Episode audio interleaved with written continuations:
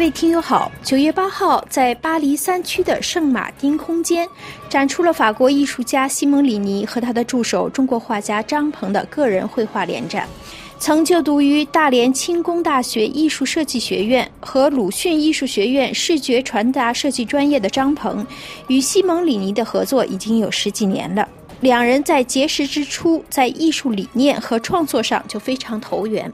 在画展的开幕式上，本台记者采访了张鹏，请他介绍了自己在巴黎的求学生涯和他的良师益友西蒙·里尼的相识合作。以及工作中和中国的项目发展，下面请听对他的采访。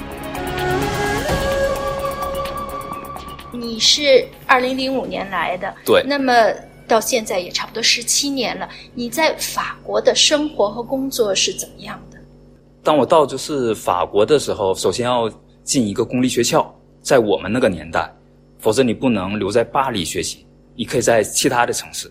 但你想在巴黎留下来呢？你必须呃注册一个公立的学校，然后我就报就是这个巴黎高中啊，然后还有就是呃巴黎美院，但这些都没有亚洲的名额，呃你可以申请，但就今年没有亚洲的名额，你也进不去啊。最后呢，有这个雷高乐徐白月和大和回了马拉梅中，他给了我一年的就是预科，那我已经拿到四年的鲁迅美术学院的这个。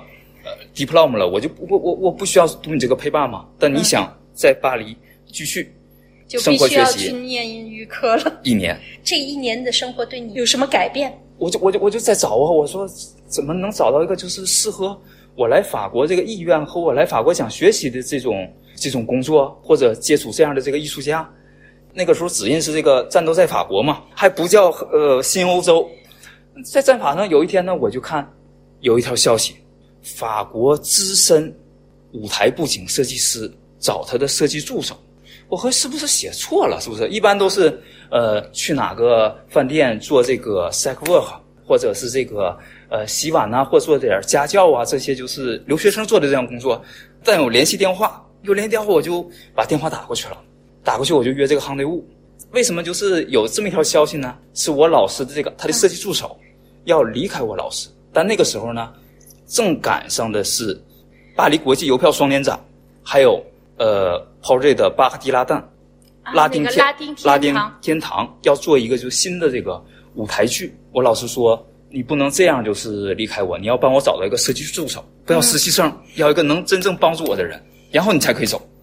这很正常嘛，对不对？嗯，你不能做一半工作你就离开了啊。然后我就打电话约行队务，就见了，就约见了。我们我们有四五个吧，钢铁大队。老师看到我，不光是有就是这个设计这方面的，嗯，还有还有就是绘画，我画的是素描啊，那时候画的是一个人物肖像。人物肖像。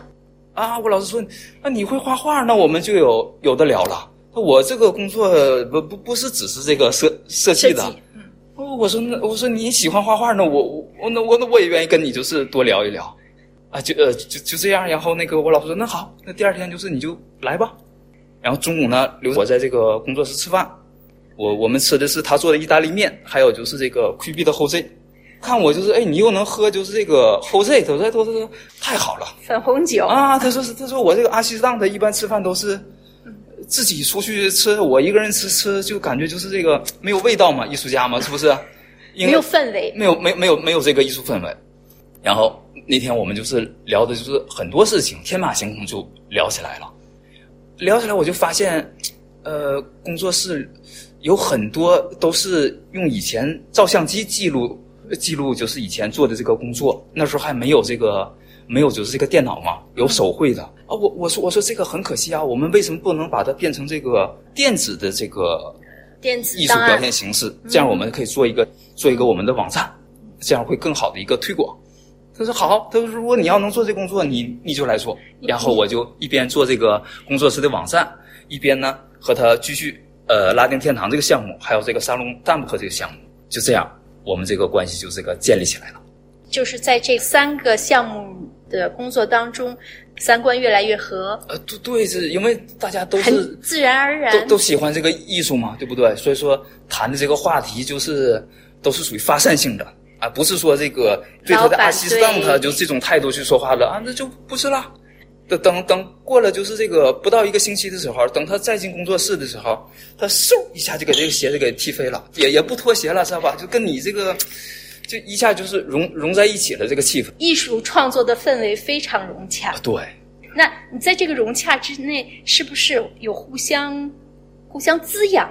有的，因为我跟老师说嘛，我说我从学校这个毕业，我在做这个毕业这个毕业设计嘛，那个时候都是 A 零的展板。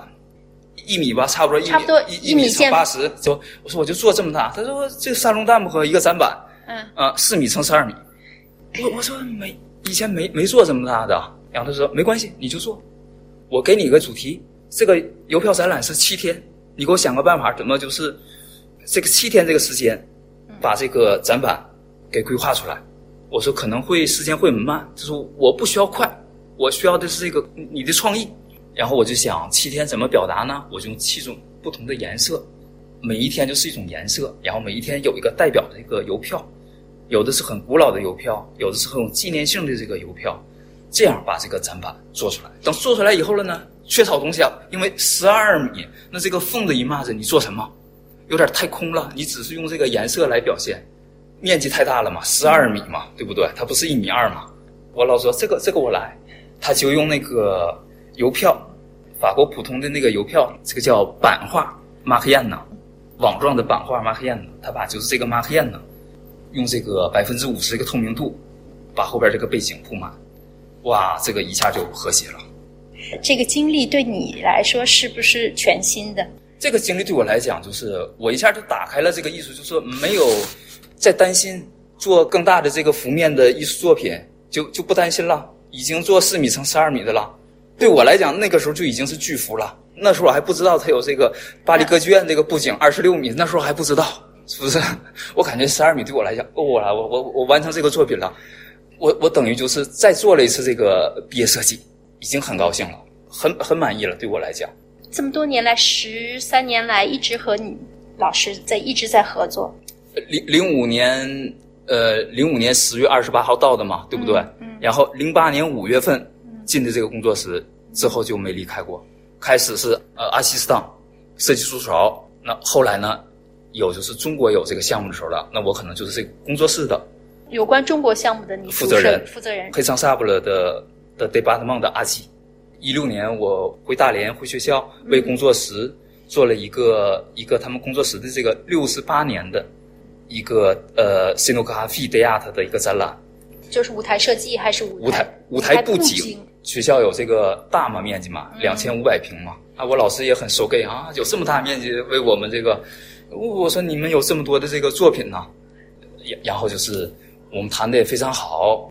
那现在你生活工作全部都是在巴黎了？本来是在中国有很多这个项目需要扩展开，那个时候语言也跟上去了，然后中国呢，通过几次回去也有一建立了一定的社会关系。本来是想就是两边跑，不想就是。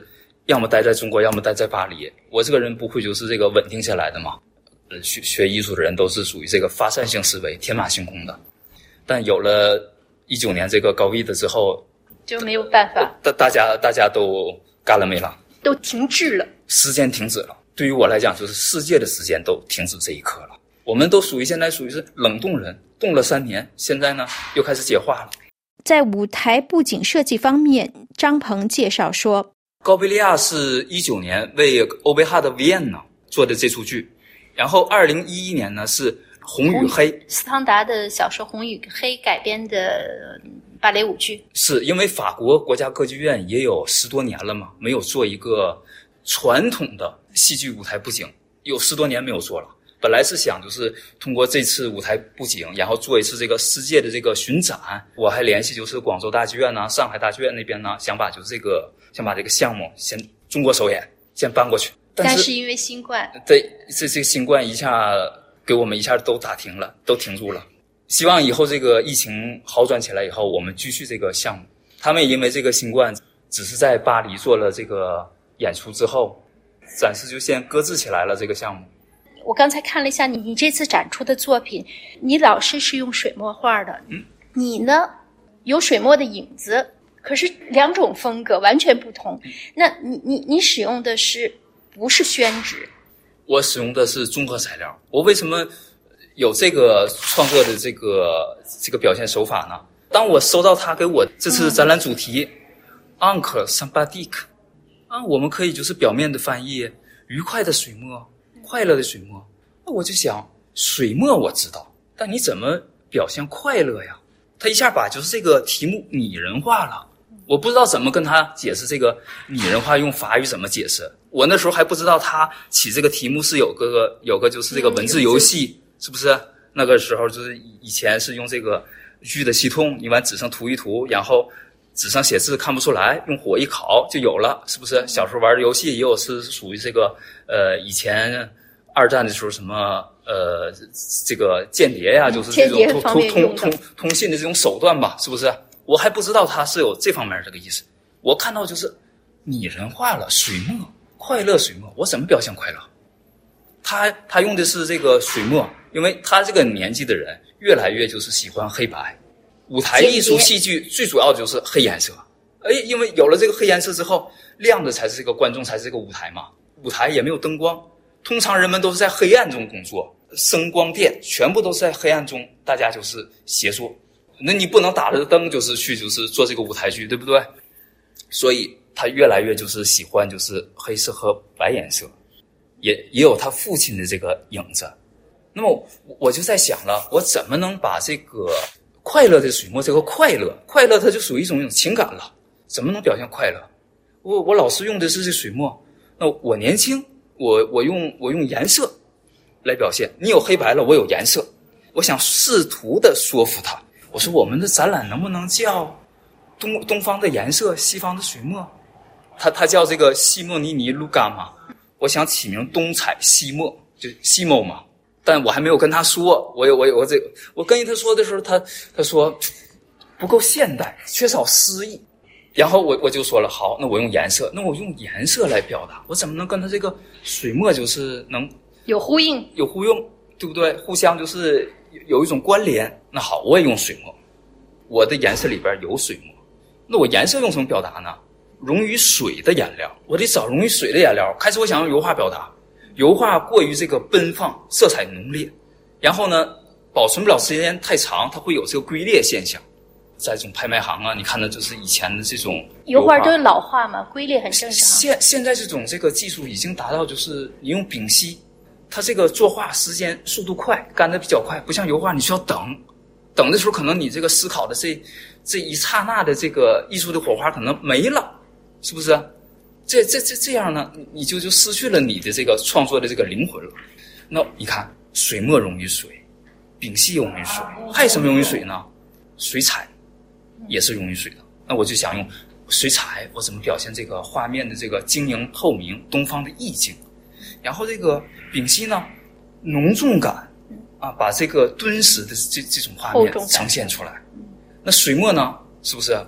那我要把这个东方的意境融入到我的这个画面当中，所以我选择综合材料，这个也比较符合当代艺术。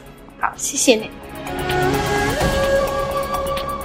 各位听友，以上您听到的是本台采访旅法画家张鹏，谈他在巴黎的生活和艺术创作。本次节目由爱娃采播，感谢苏丽娜的技术合作，多谢您的忠实收听，下次节目时间再会。